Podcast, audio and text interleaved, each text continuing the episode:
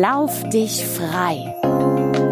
Dein Mental Health Podcast mit Mike Gleis.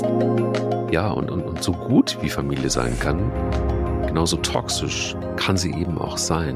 Und, und, und damit umzugehen und auch den Mut zu haben und zu sagen, nee, du hast nicht recht, ist was nicht nur sehr gesundes, sondern auch, ich glaube, der erste Schritt zu Menschen, die einfach mental gesund sind. Und Dr. Burak Yildirim wenn natürlich ein sehr autoritärer Stil geprägt ist äh, innerhalb der Familie, klar kann es sein, dass man sich jetzt nicht traut, jedes einzelne Steinchen umzudrehen.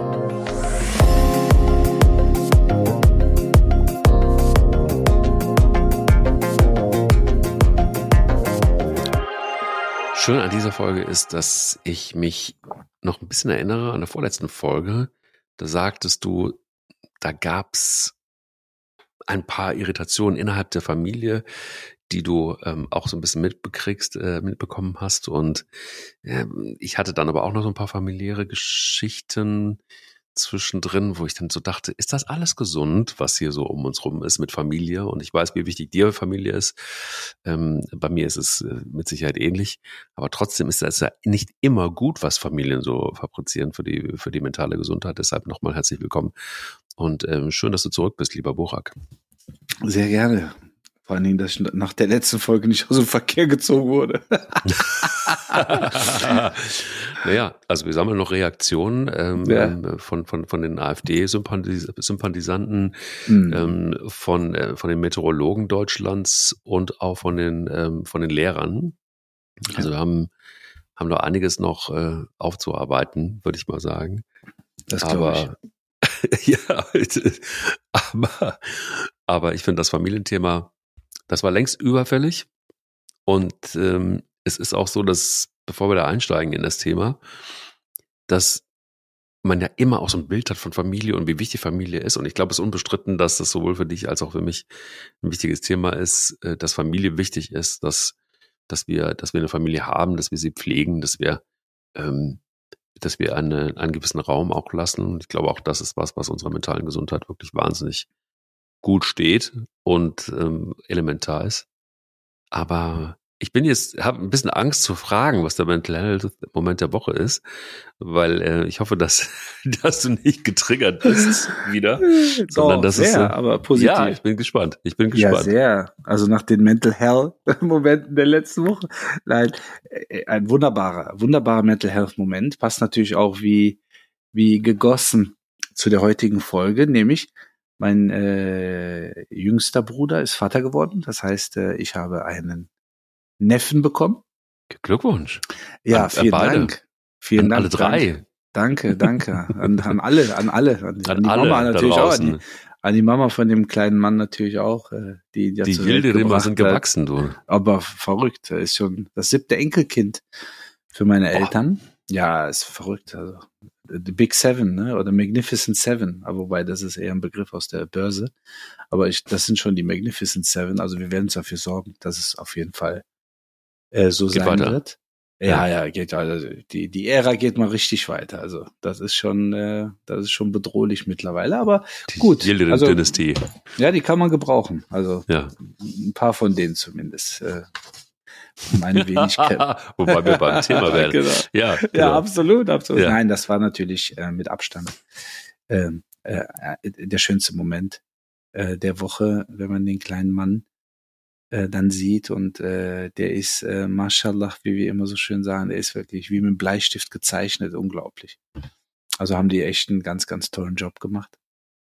Mhm. Und jetzt hoffe ich, dass ich äh, meiner Rolle als äh, Onkel gerecht werde äh, und dem kleinen Mann so ein paar Moves und ein paar Skills und ein paar Zaubertricks zeigen kann, mit denen man dann vielleicht ähm, das ein oder andere in dieser Welt äh, meistern kann. Natürlich werden mhm. seine Eltern das äh, überwiegende erledigen, mhm. aber der Onkel, äh, der älteste Bruder sozusagen in der Familie, der hat vielleicht das ein oder andere ähm, im, im Gepäck.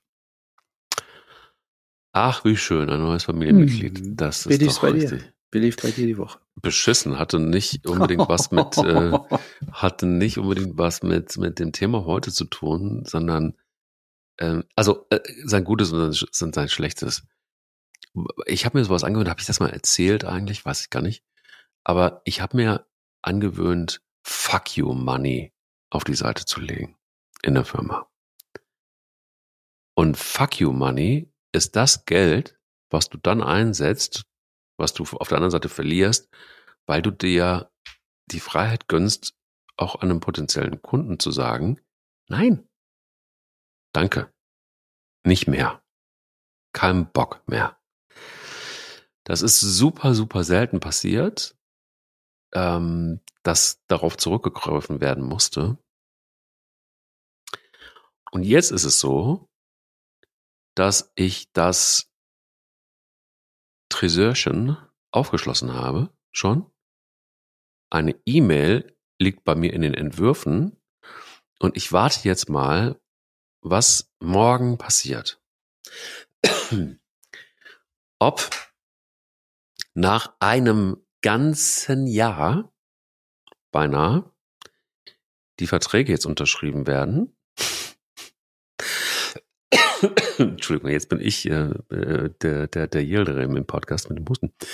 Ähm, oder, oder ob diese Verträge nicht unterschrieben werden oder ob sie wieder modifiziert werden.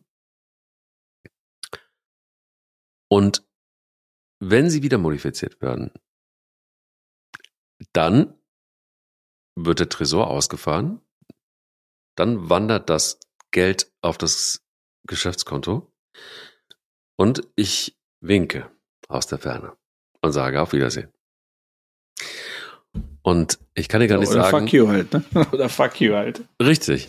Weil ich einfach, weil ich einfach, weißt du, was mich total aus der Fassung bringt, ist Ungerechtigkeit. Und wenn jemand, ähm, wenn ich eine E-Mail schreibe und sage, jetzt kommen wir an einen Punkt, wo es unfair wird und wo man unfair auch mit einer Agentur umgeht.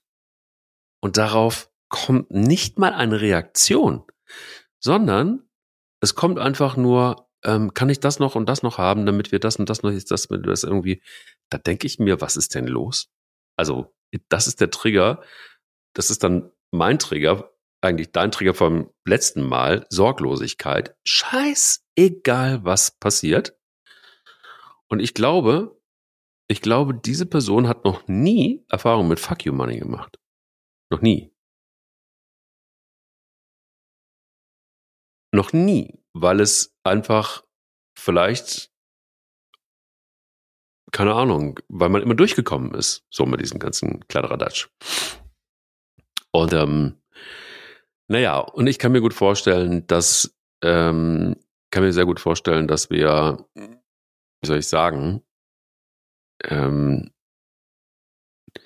ja, dass, dass wir an einen Punkt kommen, wo ich nicht nur den Tresor aufmache sondern, und, und diese E-Mail wegschicke, sondern wo ich wieder das Learning habe, warte nicht noch ein einziges Mal nahezu ein Jahr, sondern verlasse dich auf dein Bauchgefühl und mach, sei schneller, sei einfach, schieb das, also schlepp sowas nicht irgendwie die ganze Zeit mit dir her, sondern hau da vorher irgendwie den Unterbrecher rein, weil das einfach gar keinen Sinn macht. Also du bündelst, du, du beschäftigst dich ja und ärgerst dich ja. Nur zu einem Thema Vertrag gibt es ohne Quatsch, ich habe das jetzt mal gezählt, 16 mal RE Response. 16 Mal. Das ist Wahnsinn. Und das ist aber auch ein Teil unserer Welt. Und ähm, das ist ein Teil unserer Welt, den, den möchte ich nicht haben. Den möchte ich einfach gar nicht haben. Und deshalb sollte der Tresor leer sein morgen. Hoffe ich, dass ich genug Zeit habe, ihn wieder zu befüllen. Ähm, aber ich weiß, dass er da ist und das gibt mir sehr viel Frieden. Das ist schön, das ist super. Das ist sehr herrlich. Ja, so ist das. Also es ist Gott sei Dank aber nicht in der Familie. Ähm, in der Familie liegt das nicht. Fuck you money hat nichts mit unserer Familie zu tun. Also keine Angst. Das ist das. Ich bin nur ich bin so böse. Also bin ich gar nicht, sondern ich glaube, es ist einfach noch nur Selbstschutz. Und aber auch Fürsorge für meine Mitarbeiter. Ich möchte nämlich nicht, dass Mitarbeiter mit dem, also mit solchen Menschen zusammenarbeiten müssen. Das, also ich muss ja nicht im, im Alltag mit denen zusammenarbeiten. Ja, weißt du, das ist, also ich schütze nicht nur mich, sondern einfach auch hoffentlich meine Leute. Familie. Ach. Also. Eigentlich schönes Thema. Eigentlich ein schönes Thema.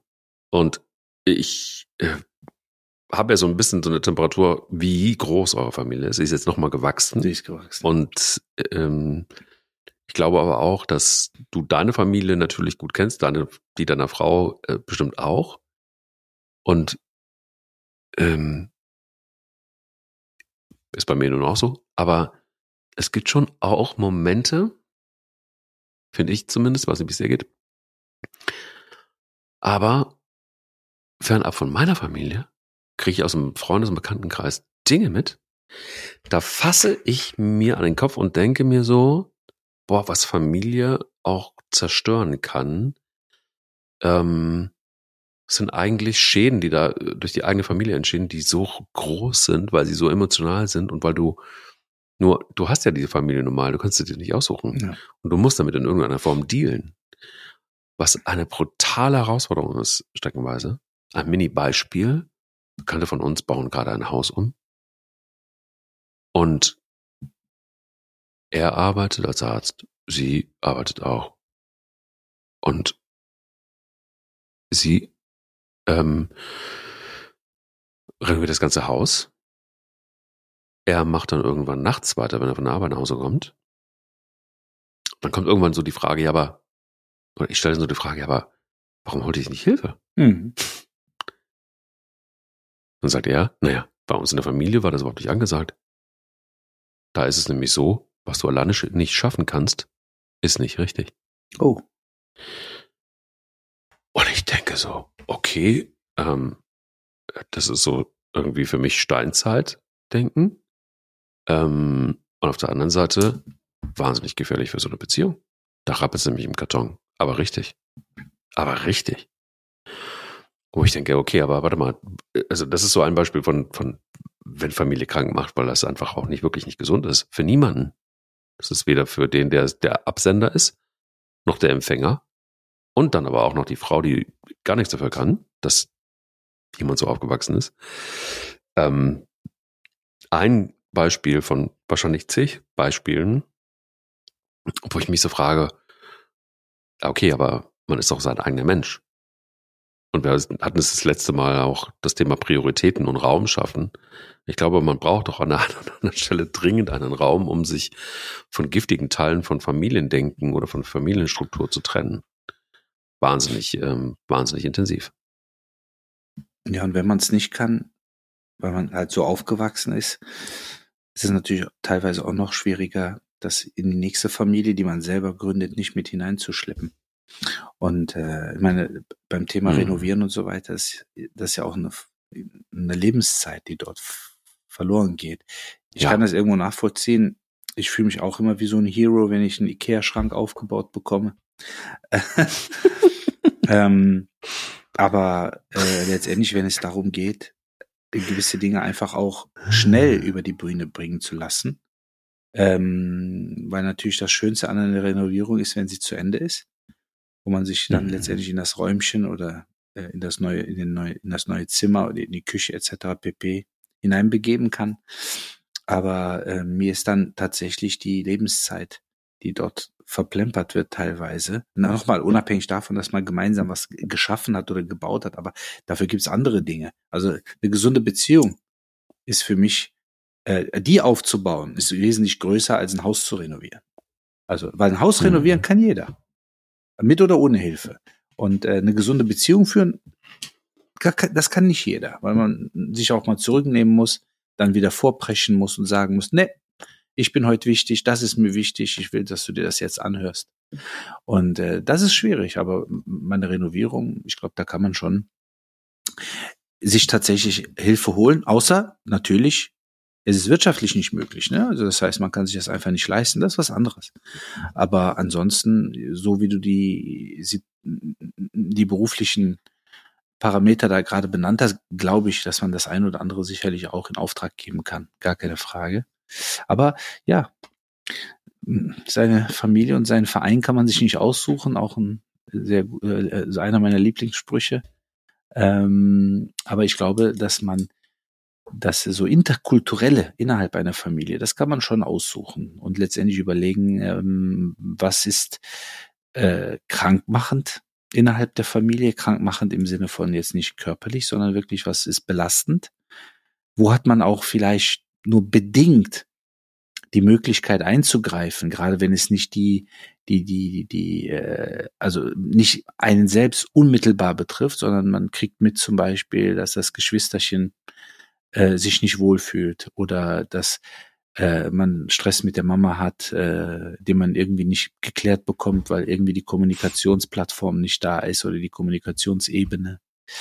Ähm, und manche Dinge, natürlich muss man auch in einer gewissen Art und Weise äh, auch aussitzen können. Das können halt auch nicht viele. Ähm, Gerade wenn es so ein bisschen Rollenverteilung, klare Rollenverteilungen gibt innerhalb einer Familie. Also ich berichte einfach mal so ein bisschen auch aus dem FF. Äh, in der türkischen Familie ist halt hierarchisch schon relativ klar geregelt. Ne? Da gibt den Papa, da gibt die Mama, dann kommen irgendwann die Kinder.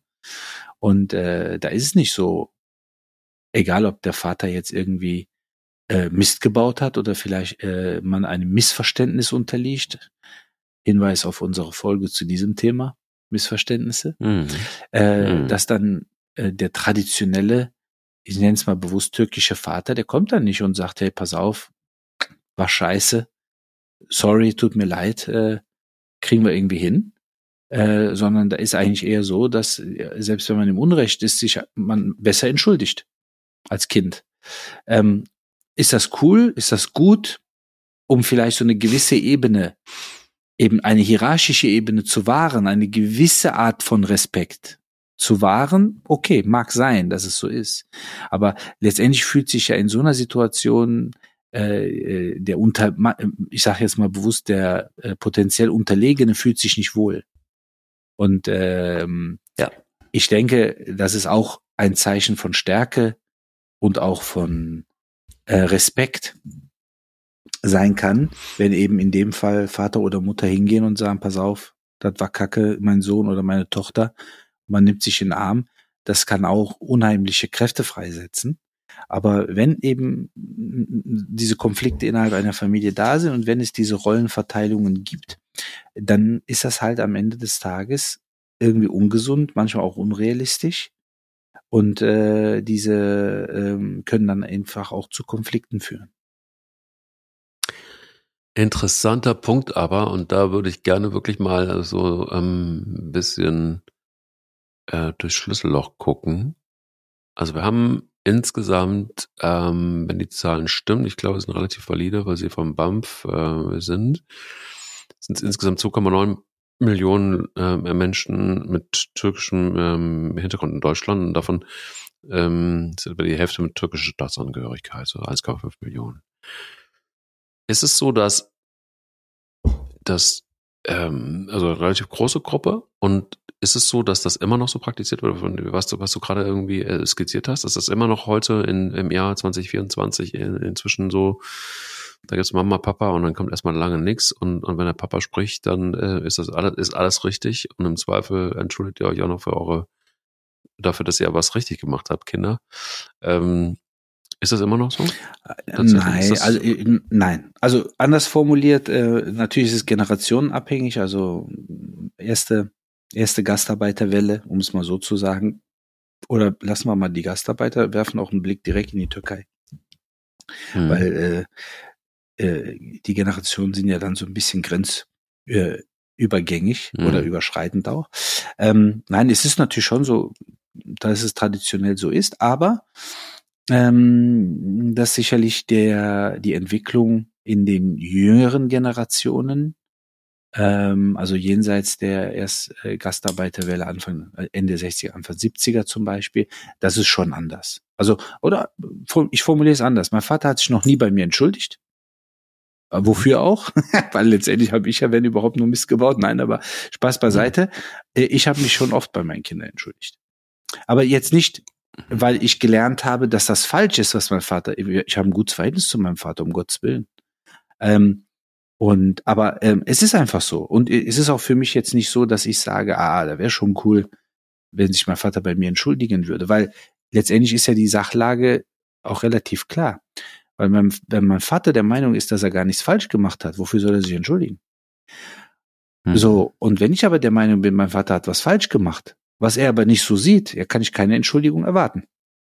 Ich weiß aber, mhm. wenn ich gewisse Dinge falsch mache, allein schon, wenn ich einfach aus einer Emotion heraus oder wie sagt man immer so schön zur falschen Zeit im falschen Raum äh, eines äh, meiner Kinder ankacke und hinterher mir dann entweder von meiner Frau oder und das finde ich auch gut, weil das ist äh, meiner Meinung nach eine Form von Selbstbewusstsein, die ich auch erwarte von meinen Kindern, dass sie sich hinstellen und sagen, manchmal auch mit einem Tränchen in, im Auge, nein, das war nicht so.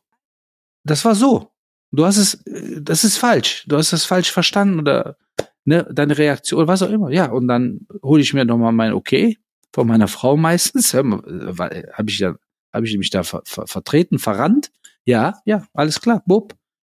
Shake hands, einmal äh, kräftig drücken, äh, äh, Schmatzer äh, auf die Wange und fertig, weil da habe ich kein Problem mit. Und äh, aber erzogen worden in diese Richtung bin ich nicht, definitiv nicht. Also ich könnte mich auch hinsetzen auf mein Trönchen, also auf welches Trönchen auch immer, auf den eisernen Thron zu Hause und könnte sagen, äh, nee, nee, ich bin der Vater und ist egal, was ich mache oder ist, äh, oder anders formuliert, jede, alles, was ich sage, ist eigentlich in, in sich stimmig und korrekt. Aber ähm, ich glaube, das würde, das würde letztendlich bei meinen Kindern wiederum auch zu einer falschen Erziehung führen. Weil am Ende, wenn du einen Fehler gemacht hast, musst du die, die Muße und die Ruhe und auch nochmal das Selbstbewusstsein haben, das einzugestehen. Und sich entschuldigen ist meiner Meinung nach ein ganz, äh, ganz hohes Gut. Also das ist äh, auch wirklich eine Fähigkeit, so übertrieben sich das anhört. Aber wirklich zu jemandem zu sagen, es tut mir leid, entschuldige, ähm, das ist schon, das kann nicht jeder. Und ich will mich jetzt nicht loben, dass ich es kann. Mir fällt das auch in vielen Situationen auch, auch schwer. Ähm, aber ich möchte in dem speziellen Fall, dass meine Kinder äh, lernen, sich entschuldigen zu können. Ja, absolut. Also ich ähm, bin ja auch so aufgewachsen, also naja, zweifach aufgewachsen eigentlich. Also mein Vater ist jemand, der das sehr gut kann, ähm, der das nicht oft macht, aber der, der also wenn, dann, dann kommt es halt von Herzen und das finde ich wirklich wesentlich wertvoller, als dass man sich inflationär entschuldigt nur um des Entschuldigungswillen. Aber ähm, bei meinem äh, Großvater, der mich ja auch miterzogen hat, ist mir das überhaupt noch nicht ähm, groß in Erinnerung geblieben, bis auf eine Situation, ähm, wo ich als Kind äh, auf Deutsch gesagt Scheiße gebaut habe und er auch da sehr hart war und äh, Jahre später als wir darüber nochmal gesprochen haben, sagt er, und was hat mir das in dieser Situation leid getan? Also das, also die Entschuldigung kam dann wirklich, also wirklich Jahre, Jahre, Jahre später. Aber auch wichtig, dass sie kam, ähm, weil das eine Situation war, die einfach wahnsinnig ungerecht war und die auch, ähm, äh, äh, ja klar, der, der Naivität äh, des Kindes geschuldet war, dass die Situation so doof gelaufen ist. Ich hatte nämlich einfach aus Mutprobe einen Stein gegen einen Getränkewagen geworfen. Mutprobe. Mit sechs oder so. Ganz krass. Und ähm, ja, ja, also ich war so ein Steinewerfer. Nein. Ähm, das war, ähm, Steinbeißer. War so, so typisch. Steinbeißer, ja. Ähm, also wirklich dämlich ältere, ältere Freunde und Mutprobe. Also so der Kleine äh, wurde dann auch mal auf die Mutprobe gestellt. Völliger, also völliger Schwachsinn. Naja, egal wie, aber ich bin deshalb auch komplett bei dir, dass das ein, ein, ein hohes Gut ist, äh, völlig egal, welche Kultur das ist. Es gibt ja auch in, ähm, in Deutschland einfach eine Generation, die sich, die super konservativ auch in, den, auch in den Rollenbildern war. Also noch in den, in den 50er Jahren, äh, 60er Jahren eine ganz, ganz klare Aufteilung oftmals. Ähm, Wirtschaftswunder. Dann äh, sind die Männer arbeiten gegangen und die, die Frauen halt, hast du, das siehst du ja auch in der Werbung so, ne, äh, von damals, welche Rolle die Frau hatte. Und äh, wenn wir wissen, dass Frauen in Deutschland noch gar nicht so lange wählen dürften, lauter so ein Zeug. Also es ist von Gleichberechtigung angefangen bis hin zu Rollenverteilung und dann gehört eben einfach auch so dieses alte Bild dazu, das ähm, gehört ja auch ein Stück weit zu Deutschland. Aber fernab davon ist es finde ich auch nochmal erzählenswert oder auch nochmal, wenn es um die mentale Gesundheit geht, ähm, dass wir oftmals in, auch wiederum, egal ob in der türkischen Kultur, in der deutschen Kultur, ist Familie einfach ein wahnsinnig groß geschrieben, ein hohes Gut und wahnsinnig ähm, untouchable in vielen Punkten und in vielen Fällen ja auch total gerechtfertigt. Und auch gut, dass das so ist, weil das was Schützenswertes ist, erstmal per se. Aber manchmal ist es auch so, dass solche Strukturen in Familien auch ganz schön krank sind, dass so kranke Strukturen auch weitergegeben werden. Und da merkt man, Evolution ist halt einfach wahnsinnig langsam, bis sich auch kranke Strukturen ausschleichen und ähm, dann aber auch ganz schön viel mitreißen. Ähm, ein Beispiel nur dazu, ich weiß, dass zum Beispiel in meiner Familie war, ähm, war Alkohol und Suchtmittel im Sinne von Zigaretten ein Riesenthema. auch über Generationen hinweg. Und ähm, ich bin der Erste dann gewesen äh, als, als, als, als Thronfolger, der so diese, diese, diese ganzen Strukturen unterbrechen musste, hatte ich den Eindruck. Äh, nämlich, wenn Familie krank macht, im wahrsten Sinne des Wortes, geht dann in die Physis, ähm, eben wirklich dafür zu sorgen, dass hier mal irgendwie auch so ein Riegel vorgeschoben wird. Also deshalb bin ich auch jemand, der Alkohol ähm, boah, sehr meidet. Jetzt gerade, ich glaube, an Silvester war es mal wieder nach ewiger Zeit so, dass ich meinen Gin Tonic getrunken habe nach gefühlt Jahren. Ähm, ja, der Zigarettensucht habe ich ihn irgendwann auch ab abgeschworen, inzwischen vor zwölf Jahren. Ähm, also auch wichtig irgendwie, wenn man dann irgendwann Vater wird, dass man so die, diese Dinge gut im Griff hat, fand, fand ich jedenfalls. Und ich wollte es gerne geregelt haben, bevor, bevor ich irgendwann Vater werde.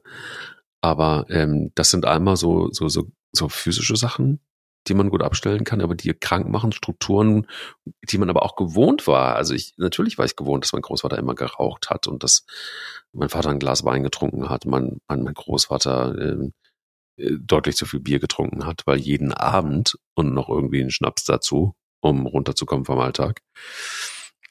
Ähm, also jetzt nicht sinnlos besoffen war, aber halt einfach diese Regelmäßigkeit. Und ähm, ob es jetzt solche Strukturen sind oder ob es einfach auch Strukturen sind, die sich auf die Psyche auswirken. Thema Hartz-IV-Familien über Generationen. Kann man das feststellen? Gibt's Familien, die von der Stütze gelebt haben oder immer noch, immer noch leben, weil das weitergegeben wird. Was dann auch nicht gesund ist und für die mentale Gesundheit, glaube ich, auch elementar beschissen ist. Ähm, weil Selbstbewusstsein und so weiter, alles das, was, was, was wir ja wissen, auch wissenschaftlich erwiesen, warum Menschen arbeiten und nicht nur um Geld zu verdienen. Auch so eine Struktur wahnsinnig schwierig. Was denkst du? Ich teile das äh, komplett. Ähm, gleichzeitig gibt es noch einen anderen Aspekt, den ich vielleicht mit reinbringen möchte, nämlich äh, wie Familienentzug aber auch krank machen kann. Weil mhm. letztendlich ist es natürlich so, dass äh, wenn man sich gern hat, lieb hat, respektiert, eben zusammen aufgewachsen ist, äh, äh, selten, manchmal häufig Kontakt hat, weil Familie ist ja dann teilweise sehr verästelt, sehr verschachtelt. Dann hat man einfach auch häufiger Konflikte, weil man manchmal sich nicht die Meinung geigen kann, weil man jemanden nicht verletzen möchte. Das geht manchmal auf Arbeit oder auf dem Sportplatz geht das eigentlich am, am einfachsten. Also auf dem Sportplatz jemanden durchbeleidigen von A nach B bis Z, das ist, das fällt einem leicht weil man hinterher auch meistens Shake Hands machen kann und sagen kann, ey, war nicht so gemeint. Mhm. Aber in der Familie ist das schwierig, weil man halt weiß, es könnte laut werden, es könnte emotional werden, es könnte vielleicht auch wehtun. Und äh, wie kriegt man das dann wiederum gekittet? Vor allen Dingen eben, wenn man auch noch die Schwierigkeit hat, sich entschuldigen zu können. Ähm, aber es gibt eben auch die Besonderheit, dass Familienentzug eben auch krank machen kann sieht man bei älteren Personen sehr häufig. Äh, allen voran bei Personen, die äh, zum Beispiel aus dem, ich nenne jetzt mal den Begriff Arbeitsfamilie. Das heißt also, viele sagen ja zum Beispiel auch, meine Familie sind meine Kollegen. Ähm, mhm. weil sie in einem Betrieb groß geworden sind oder einen Betrieb aufgebaut haben äh, und sich einfach mit diesen Menschen identifizieren und auch irgendwo auf diese Menschen emotional und physisch auch irgendwo angewiesen sind und äh, die dann auf einmal berentet werden und innerhalb von kürzester Zeit versterben. Also wo ja. man denkt, um Gottes Willen, best, bei bester Gesundheit. Also der war doch noch, der hat doch noch mit uns hier den, den, den 70. Mhm. gefeiert. Ähm, mhm. Oder, oder war beim, beim äh, äh, Betriebsfest nochmal da, was auch immer. Oder aber, wenn ältere Personen dann irgendwann äh, von der Familie dahingehend getrennt werden, dass gesagt wird, ja, wir können uns um Mama oder Papa nicht mehr kümmern. Und die kommen ins Seniorenheim. Und es gibt eine interessante Studie aus Amerika, dass äh, ältere Menschen bis zu sechs Jahre früher versterben, wenn sie ins Seniorenheim kommen, als Menschen, die bei ihrer Familie bleiben oder im, um im Umfeld, im Umkreis ihrer Familie. Ich meine, das ist wuchtig, ne? Das ist wuchtig. Jetzt könnte man sagen, gut, wenn einer 86 ist, dann kann er auch mit 88 vielleicht versterben. Aber ich meine, wenn diese Person vielleicht 103 wird, bei geistig guter Gesundheit, äh, dann ist dieser Mensch unheimlich wertvoll. Also allein die Erfahrung, die Inspiration, die so ein Mensch ähm, weitergeben kann. Das ist wirklich, das kann man äh, im Grunde weder in Filmen noch Serien noch in, in irgendwelchen Büchern nacharbeiten. Ähm, wenn ich Kunden habe, ich habe interessanterweise in letzter Zeit so drei, vier hintereinander gehabt. Kunden U, äh, Ü90. Mhm. Und ähm, der eine kam zu spät und wir, du kennst das ja, wir haben ja erst Erstgespräch haben wir ja eigentlich ähm, äh, ein, ein relativ langen, langes Zeitfenster mit 60 Minuten, aber es ging halt nicht, der wollte unbedingt drankommen und ich hatte halt noch so einen kleinen Slot äh, und ähm, hab gesagt, ist egal, den Herrn müssen wir bedienen, dann war der da. Und äh, bevor der mir sein Leid klagen konnte, habe ich mich mit dem, ich glaube, 40 Minuten unterhalten. Aber, aber mhm. nicht über sein, äh, am Ende war es sein Knie übrigens äh, für die Anmerkung der Redaktion. Ähm, so, äh, und ich habe, ich glaube, 40 Minuten habe ich mit dem einfach nur darüber gequatscht, was er alles erlebt hat. Der war 90 oder ist 90 und der hat natürlich Dinge erlebt und erzählt, die ich wirklich, die, die kann ich mir gar nicht vorstellen als Kind der Neuzeit. Und das ist mhm. unheimlich wertvoll. Und ähm, deshalb ist eben auch dieses äh, Krankmachen in, in, in, in der andere Richtung, nämlich wenn man von der Familie ausgeschlossen wird, ob man das will oder nicht, oder sich eventuell sogar von der Familie bewusst zurückzieht, weil man sagt, ah, da gab's Konflikte und ich habe mich mit meinen Eltern zerstritten, ich habe keinen Kontakt zu meinen Geschwistern und so weiter und so fort, dass sich das irgendwann so ein bisschen in die Kleider gräbt und äh, ja. eben physisch und vor allen Dingen auch psychisch äh, letztendlich Spuren und äh, Schneisen schlägt und ähm, äh, das ist halt auch nicht zu unterschätzen. Und deshalb sollte man spätestens nach der heutigen Folge, wenn man die hört, den ein oder anderen Konflikt, den man vielleicht tatsächlich mit der Familie hat oder mit Familienmitgliedern, einfach mal nochmal überprüfen und überlegen, ist das wirklich so äh, äh, ähm, trächtig gewesen, konfliktträchtig gewesen, dass ich mich so zurückgezogen habe, dass ich keinen Kontakt mehr habe? Ähm, weil ich, das ist für viele eine Selbstverständlichkeit, aber es gibt einige in meinem Bekanntenkreis und einige sicherlich äh, da draußen an den, an den äh, Geräten, äh, für die ist die Familie das Wichtigste und auch äh, das, äh, äh, und die pflegen auch einen gewissen Kontakt, aber es gibt einfach auch viele leider, die haben wenig Kontakt zu ihrer Familie und leiden sehr darunter. Und äh, gibt schönes Zitat von äh, Michael J. Fox. Die Älteren werden ihn kennen. Ähm, Familie ist nicht nur wichtig, sie ist alles. Und meistens merkt man das natürlich, wenn es einem echt dreckig geht. Und äh, Michael J. Fox, ich glaube, dir geht es ähnlich. Das war früher einer meiner Helden, ne? zurück in die Zukunft und so weiter. Hoverboard und hier und äh, was mhm. weiß ich, DeLorean Professor Brown mhm. und so weiter, kann man sehr empfehlen. Die Filme auch äh, äh heutzutage. Äh, aber der hat natürlich äh, ein äh, etwas äh, tragisches Krankheitsschicksal mit seiner Parkinson-Erkrankung, die er ja lange versucht hat, auch während seiner Drehzeiten noch unter Verschluss zu halten. Also richtig mit Hand verstecken, weil die dann gezittert hat und so weiter. Gibt eine schöne ja. Dokumentation dazu. Und äh, der schildert natürlich in dieser Dokumentation, weil es ihm mittlerweile sehr, also schlechter geht als zu der Zeit, als er noch äh, Schauspielern konnte. Aber der schildert natürlich, wie wichtig der familiäre Zusammenhalt für ihn gewesen ist und wie wichtig vor allen Dingen auch der, der Rückhalt seiner Ehefrau gewesen ist. Und äh, ich finde, dass solche Dokumentationen, solche Schicksale und wenn Menschen bereit sind, vor eine Kamera zu treten und der hat sich ja motorisch nicht unter Kontrolle. Und trotzdem versucht er in dieser Dokumentation auf viele, viele Fragen, intime Fragen einzugehen und äh, persönliche, private Fragen einzugehen.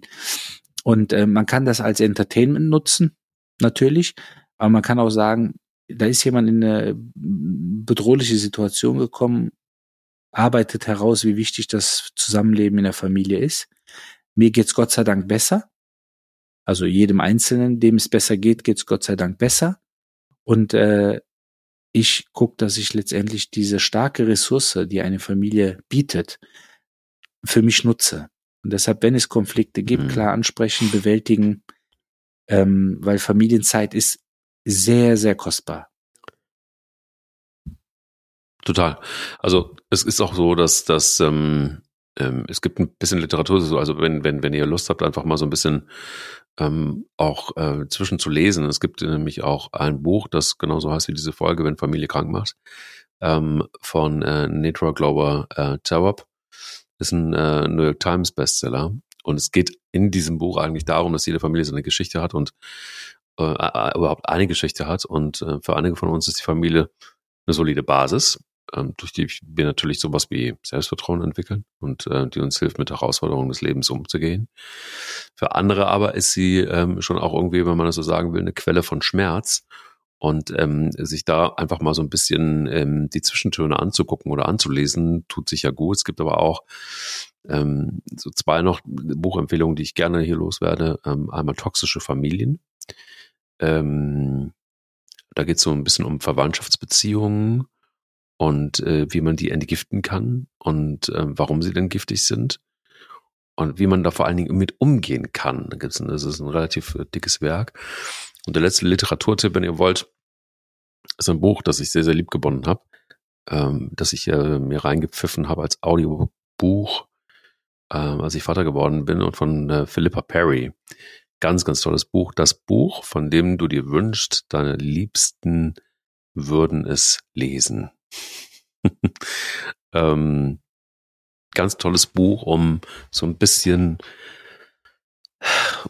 ja auch von der Psychologin zu erfahren, was in Familien schief läuft, ähm, welche Systeme auch in unserer Evolution verhaftet sind, die aber auch gar nicht gut sind. Also wo wir glauben, ist doch alles gut, so, so bin ich aufgewachsen, mein Vater ist auch so aufgewachsen, hat uns allen nicht geschadet. Ja, aber es gibt dann doch manchmal so Dinge, ähm, die auch wirklich überholt sind und auch Gott sei Dank überholt sind, weil sie auch teilweise ganz schlimme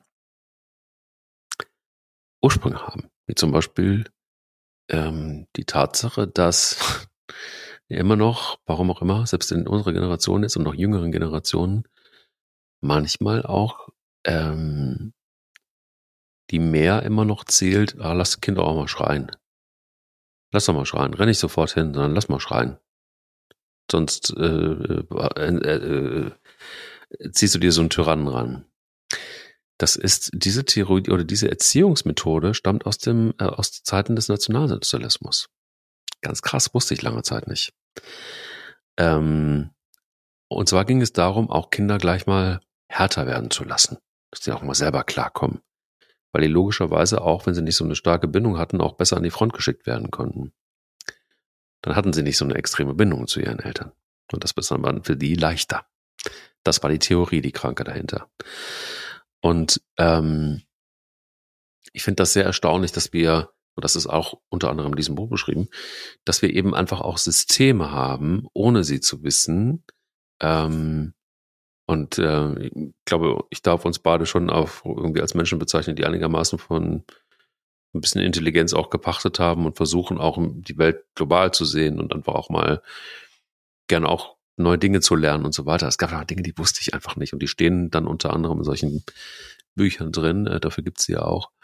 Und wo dir klar wird, dass unsere mentale Gesundheit einfach auch sehr abhängig ist von dem Grundstein, von dem Sockel, der gelegt wird. Und das ist nun mal einfach Familie. Das ist nun mal in der Erziehung auch be, verhaftet. Und ähm, ja, und, und, und so gut wie Familie sein kann, genauso toxisch, äh, nochmal Literaturtipp von gerade eben, kann sie eben auch sein. Und, und, und damit umzugehen und auch den Mut zu haben und zu sagen, so wie deine Kinder zum Beispiel, zu sagen, nee, du hast nicht recht. Das stimmt so nicht. Ähm, ist was nicht nur sehr gesundes, sondern auch, glaube der erste Schritt zu Menschen, die einfach mental gesund sind, weil sie eben nicht alles das, was in der Familie für bare Münze genommen wird und für gut befunden worden ist, auch gut heißen. Ich glaube, als Kind ist man ja sowieso sehr neugierig.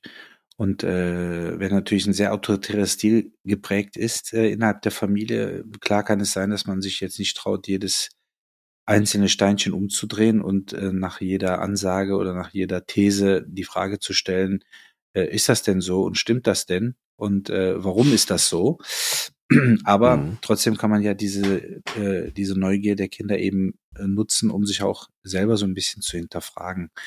Ähm, und letztendlich geht es ja darum, wir wollen ja äh, innerhalb einer Familie, äh, äh ich sage jetzt mal Mitglieder, die eigene Entscheidungen treffen können, die Ziele verfolgen, die ähm, gewisse Dinge mitentwickeln, mit anpacken ähm, und letztendlich auch ein Stück weit autark sind. Aber hat man eben so ein toxisches Gemisch, so nach dem Motto, ich tu dir nichts, wenn du mir nichts tust und äh, um Gottes Willen, lass die doch, wie die sind, äh, die, die können wir nicht mehr ändern oder was auch immer. Ähm, dann braut sich eigentlich dieser toxische Salat immer mehr auf oder diese Brühe. Und wenn es dann zum Überschwappen kommt, gibt's dann leider äh, vom Konfliktpotenzial ja häufig vielleicht auch gar kein Zurück mehr. Und ähm, deshalb ist es schon wichtig, eben auch äh, Ki Kinder jetzt nicht bei jeder Auseinandersetzung oder bei jeder Diskussion aus dem Raum zu schicken und zu sagen, oh Gott, das dürfen die Kinder nicht mitbekommen. Doch, dürfen sie. Weil vielleicht ist die Auseinandersetzung zwischen zwei Erwachsenen verkehrt. Und das Kind denkt sich, ja, Moment, ja, äh, klar ist nicht schön, wenn sich, was weiß ich, Papa und Onkel streiten oder Mama und Oma oder Papa und Mama, äh, aber äh, ähm, das, worüber die sich streiten, äh, ist falsch. Und dann kann man das kindlich rüberbringen. Und ähm, ich glaube, dass man eben diesen Respekt vor jedem Familienmitglied einfach auch haben muss, egal wie alt, wie jung, wie klein, wie groß, weil jeder bringt sich ein und jeder sorgt eben für ein hoffentlich gesundes oder zumindest äh, produktives Milieu innerhalb einer Familie.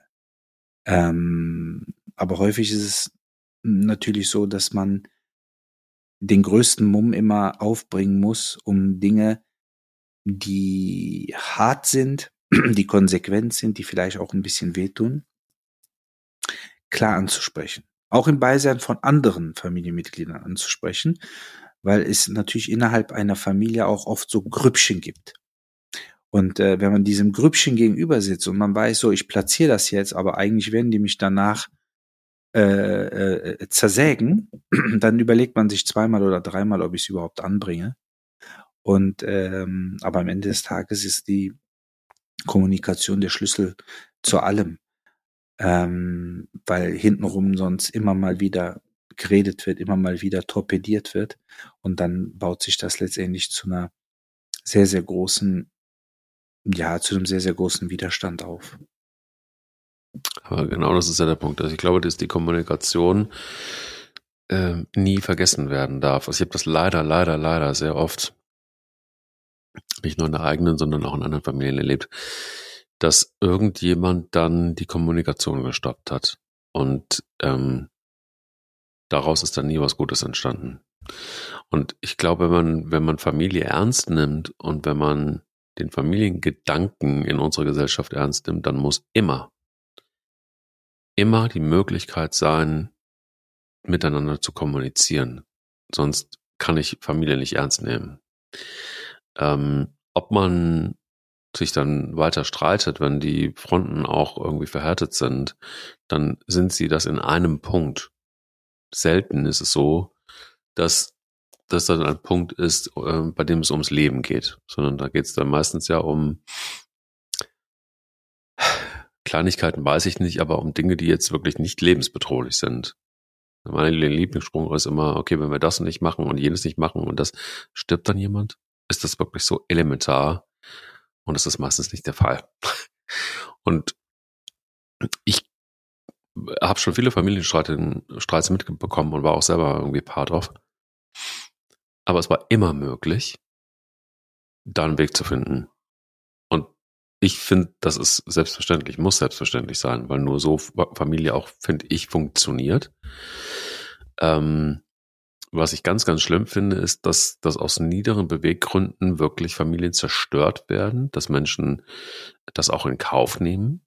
Ähm, und das geht manchmal bis über den Tod hinaus. Also, dass man sich da nicht im Reinen ist und dass man da nicht miteinander gesprochen hat, ähm, finde ich wahnsinnig bitter. Ich hatte das jetzt auch gerade, ähm, ah, was heißt gerade, ich hatte das in, im Familienkreis, ähm, wo Vater und Sohn nicht mehr miteinander gesprochen haben, so lange, bis eben der Vater jetzt ins Grab gegangen ist, ähm, Anfang letzten Jahres.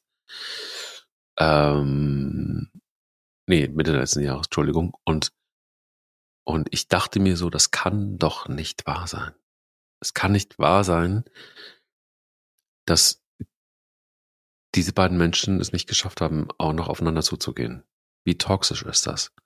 Wie schlecht ist das? Wie klein ist das und wie giftig ist das für die mentale Gesundheit gewesen? Über Jahre hinweg. Über Jahre hinweg. Und die haben auch noch in einem Haus gewohnt. Es ist kaum zu fassen, aber ähm, auch das ist Deutschland. Und das ist auch überall auf der Welt wahrscheinlich gibt es solche Extrembeispiele. Und ich, boah, ich weiß nicht, wie oft ich versucht habe, da irgendwie einen, zu vermitteln, einen Weg zu finden, was auch immer. Es war nicht zu machen. Ähm, und das ist ja nicht nur ein Beispiel von, wenn Familie krank macht, aber ich glaube einfach, da ist es Menschen wirklich überhaupt nicht gut gegangen.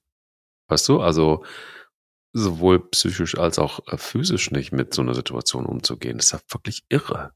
Und es ging nur um einen Vorwurf. Es, es war wirklich nur ein Vorwurf. Und dieser Vorwurf wäre, auch vielleicht mit einem Mediator oder mit irgendjemandem, der, also nicht nur mit einem professionellen Mediator, irgendjemand, der das, der da irgendwie vermittelt, wäre das locker äh, zu erledigen gewesen. Und nochmal, also ich finde wirklich, das ist wirklich meine Meinung, es muss zu jeder Zeit, nicht zu jeder Zeit, aber es muss immer möglich sein, ähm, über Dinge zu reden. Und auch wenn man keine Lösung findet, dann ist es nur dieser eine Punkt. Heißt aber nicht, dass man sich nicht mehr in die Augen gucken kann. Finde ich albern. Ich meine, es gibt sicherlich Familienschicksale, die, die, äh, da graust es sicherlich jedem auch, ne, wenn es um Themen wie Misshandlungen und so weiter geht. Äh, körperlich, Klar. seelisch, gar keine Frage. Das ist sicherlich auch etwas, äh, was äh, Gott sei Dank oder auch hoffentlich rein statistisch zumindest Gott sei Dank selten vorkommt. Es kommt leider vor. dann ist es natürlich was anderes, wenn man zu diesen Menschen dann äh, verständlicherweise kein Vertrauen mehr hat, natürlich auch kein Respekt. Dann gibt es häufig natürlich auch Ersatzfamilien, ob das eben dann in der, im, im, im Bereich des Berufs ist oder im Bereich des Sports oder Pflegefamilien etc. Aber nochmal, das sind einfach seltene Situationen. Aber das, was du ja ansprichst, gerade auch äh, zwischen zwei Parteien, nennen wir es mal so, die auch noch in einem Gebäude wohnen. Also das heißt, es kommt ja so oder so, es kommt immer zu Kontakt, entweder zu Geräusch, Geräuschkontakten oder man weiß, ja, normalerweise geht der Alte, sage ich jetzt einfach mal, dann und dann aus dem Haus, dann und dann kommt der äh, und man weiß es noch aus den Jahren davor, ne, dann ist der normalerweise, also man ist immer irgendwie damit beschäftigt, ob man will oder nicht. Und das zersetzt einen ja von innen heraus. Also, weil letztendlich ist es so, äh, selbst wenn man auch mal negative Erfahrungen mit, mit körperlicher Auseinandersetzung mit seinen Eltern gehabt hat. Ne? Und man sich daran erinnert, dass man als Kind vielleicht mal einen auf die Nase bekommen hat oder einen auf den Hintern oder was auch immer. Aber trotzdem sind es die Eltern am Ende des Tages. Also es gibt immer eine, eine Ebene des Verzeihens, die ist immer da. Und ähm, umso schwieriger kann ich mir vorstellen, dürfte man sich fühlen, wenn man eben auch noch einen gewissen räumlichen Kontakt sogar hat und man es eben nicht äh, übers Herz oder mehr oder weniger über die Lippen bringt, zu sagen, ja, wir müssen mal, wir müssen mal quatschen. Also das geht so nicht. Ne? Manchmal ist ja auch so, dass man einfach sagt, das geht so nicht mal weiter. Ne? Also entweder ziehen wir jetzt weg äh, oder du ziehst weg, aber so geht's auf keinen Fall weiter. Ähm, aber das Thema Kommunikation ist natürlich etwas, äh, was wir auch weitergeben müssen. Ähm, und äh, da sehe ich natürlich schon, weil ohne Kommunikation gibt es halt fast keine zumindest vernünftige oder respektvolle äh, Konfliktbewältigung. Ähm, aber äh, wie fördere ich Kommunikation? Also wie fördere ich Kommunikation zwischen Erwachsenen? Ähm, wie fördere ich Kommunikation vor allen Dingen an Heranwachsende, wie Kinder? Und letztendlich gibt es wenige Situationen, wo man als Familie geschlossen zusammen ist, weil die Kinder sind in der Schule, der Vater ist auf Arbeit, die Mama ist auf Arbeit oder einer von beiden ist auch zu Hause. Aber man hat, dann ist Sport, dann ist Bildschirmzeit, dann wollen Freunde, dann ist Kindergeburtstag. Also man hat, man macht auch mal einen Spieleabend, klar, oder man geht auch mal zusammen ins Zoo. Aber diese reine, also wo wirklich man miteinander ist, das ist ganz wenig. Das sind ganz seltene Momente, wo man eben dann auch miteinander sprechen kann. Und für mich damals schon als Kind mit meinen Brüdern und jetzt als äh, Vater mit meinen Kindern, ist das, sind das eigentlich fast nur noch die Mahlzeiten. Also das heißt, und da fängt's ja schon an. Also ich kenne genug Kinder. Äh, ich war, glaube ich, auch ein bisschen, was das äh, angeht, ein bisschen raubeinig unterwegs, aber ich kenne viele Kinder aus Erzählungen von anderen Eltern, die frühstücken nicht. Also das heißt, sie kriegen ihr Brot und dann geht sie in die Schule. Das heißt, du hast mindestens fünfmal die Woche, mindestens in der normalen Schulzeit, die Situation, es gibt kein gemeinsames Frühstück. Heißt, es wird nicht gequatscht. So, Abendessen. Also Mittagessen kommt so darauf an, wer alles da ist, Abendessen. So, gleiches Spiel. Wann kommt wer nach Hause? Wann wird gegessen? Wird gegessen, wenn man Hunger hat? Dann kann es sein, bei fünfköpfiger, bei der fünfköpfigen Familie, dass jeder unterschiedlich, zu unterschiedlichen Zeiten am Tisch sitzt. Oder wird gegessen, wenn es eine Uhrzeit gibt. Und äh, das ist, glaube ich, etwas, das muss man sich so ein bisschen kulturell, muss man sich fast zu zwingen, diese Situation zu kreieren. Also man muss versuchen, ein, idealerweise zwei Mahlzeiten so zu kreieren, dass man alle gemeinsam am Tisch sitzt. Und und jetzt kommt der entscheidende Punkt natürlich. Ohne Geräte. Und das ist schwer. Das ist enorm schwer. Also, weil irgendeiner will immer ein Handy zücken. Irgendeiner will, dass nebenbei Fußball läuft oder ein Film. Aber es erstickt die Kommunikation. Komplett. Und äh, das ist etwas, wo man sich äh, zumindest äh, ich als Vater, sage ich jetzt mal bewusst für unser, für unser äh, kleines Orchester, äh, man muss sich einfach da echt disziplinieren. Und einfach sagen, so die nächsten Minuten, 15, 20, 30, ist egal. Da gibt's nur eine Form der Kommunikation, nicht Telekommunikation, nicht äh, irgendwelche Geräte, äh, Nachrichten oder was auch immer, sondern es gibt nur die Möglichkeit, über neben dem Schmatzen auch noch das ein oder andere Gespräch miteinander zu führen. Und äh, ich glaube, dass man so auch eine Struktur erzielen kann, dass dann die Kinder, vor allen Dingen, wenn es eng wird, dann auch kommen und sagen, Papa, ich muss dir was erzählen. Ähm, und äh, weil du hast es vorhin angesprochen, wenn die Kinder weinen oder schreien, soll man sie weinen oder schreien lassen. Warum das denn? Also ich kann mir, ich kann mir durchaus vorstellen, wenn ich damals geweint und geschrien habe, dann nicht, um meinen Eltern äh, klar zu machen, wer der Boss ist. Das wusste ich doch gar nicht. Also ich habe geschrien und geweint, weil ich irgendeinen Scheiß hatte. Entweder lag mir einer quer oder ich hatte Hunger oder mir fehlte die Zuneigung. So, das reicht. Ja. Alleine der, der, der Mangel an Zuneigung reicht schon als Alibi, um zu schreien, um, um zu weinen. So. Und äh, mir hat es nicht geschadet, dass meine Mutter und mein Vater mich wahrscheinlich abwechselnd immer in die Arme genommen haben. Ne? Also von der Bindung her mhm. insgesamt. Und, mhm. äh, und meinen Kindern, das kann ich zu Recht behaupten, meinen Kindern hat das überhaupt nicht geschadet, was die Bindung angeht. Und die habe ich echt betüdelt. Nicht im Sinne von, äh, wie man so schön sagt, äh, den, den, den Hintern äh, mit Puderzucker äh, bestäubt, das nicht. Aber betüttelt im Sinne von, wenn die geschrien haben, wenn die was hatten, wenn die nicht schlafen konnten, dann waren wir da. Dann waren wir da. Dann haben wir uns darum gekümmert. Und ähm, ich glaube, diese, diese Verbindungen äh, und diese unsichtbaren äh, äh, äh, Bande sozusagen, die muss man halt versuchen, echt früh zu knüpfen und sich natürlich auch so ein bisschen von dem frei zu machen, was mittlerweile gang und gäbe ist. Ne? Also an einem Tisch sitzen, auch mit, mit Freunden, ohne dass jemand das Handy rausholt. Das ist fast unmöglich. Fast unmöglich. Aber ich meine, warum? Es gibt doch genug zu erzählen. Oder eben nicht. Das ist der andere Punkt. Das muss man einfach so stehen lassen.